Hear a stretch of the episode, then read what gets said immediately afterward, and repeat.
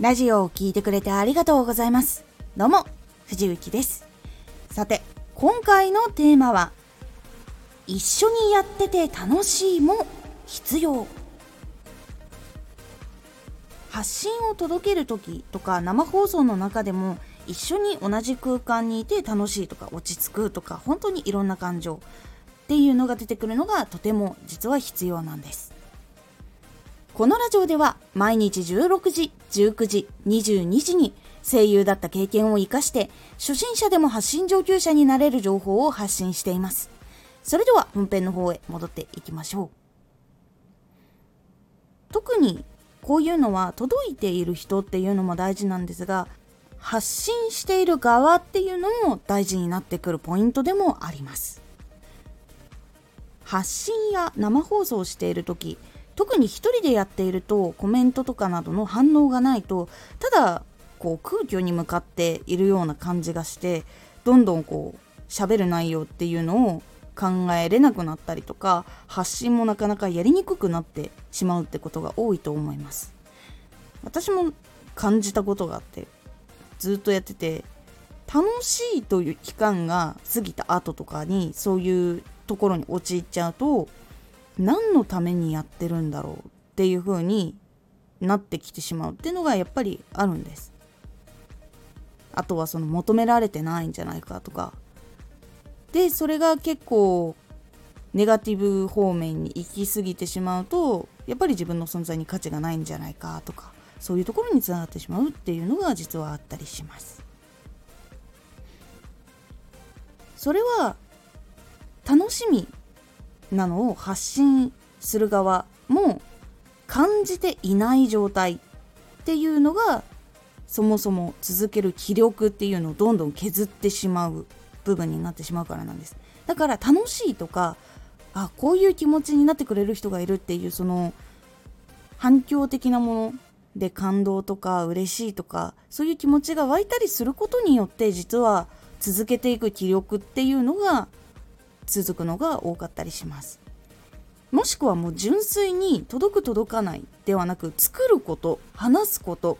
作り込むこと自体に楽しみを覚えている人。っていう人じゃないとやっぱり続きにくいという傾向があります。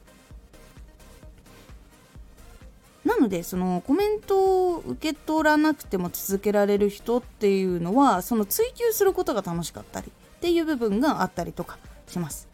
もちろんそこの楽しいって感じている部分によって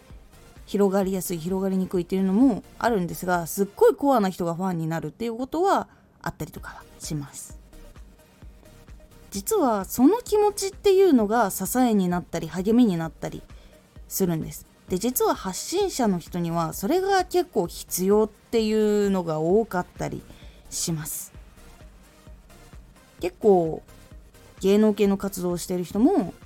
その自分が関わった作品とかイベントとかここがみんなにとってのその元気になる場所とかになるように頑張ってきたのに最終的に一番必要としていたのは自分だったっていう言葉をよく聞くぐらいに実は発信する側っていうのもたくさんのそのエネルギーっていうのを受け取った人から受け取っているっていうのが実はあるからいろんなループが起きたりとかもしくは新しい化学反応みたいなのが起きて面白いことが出来上がったりとかっていうところが実はあるんです。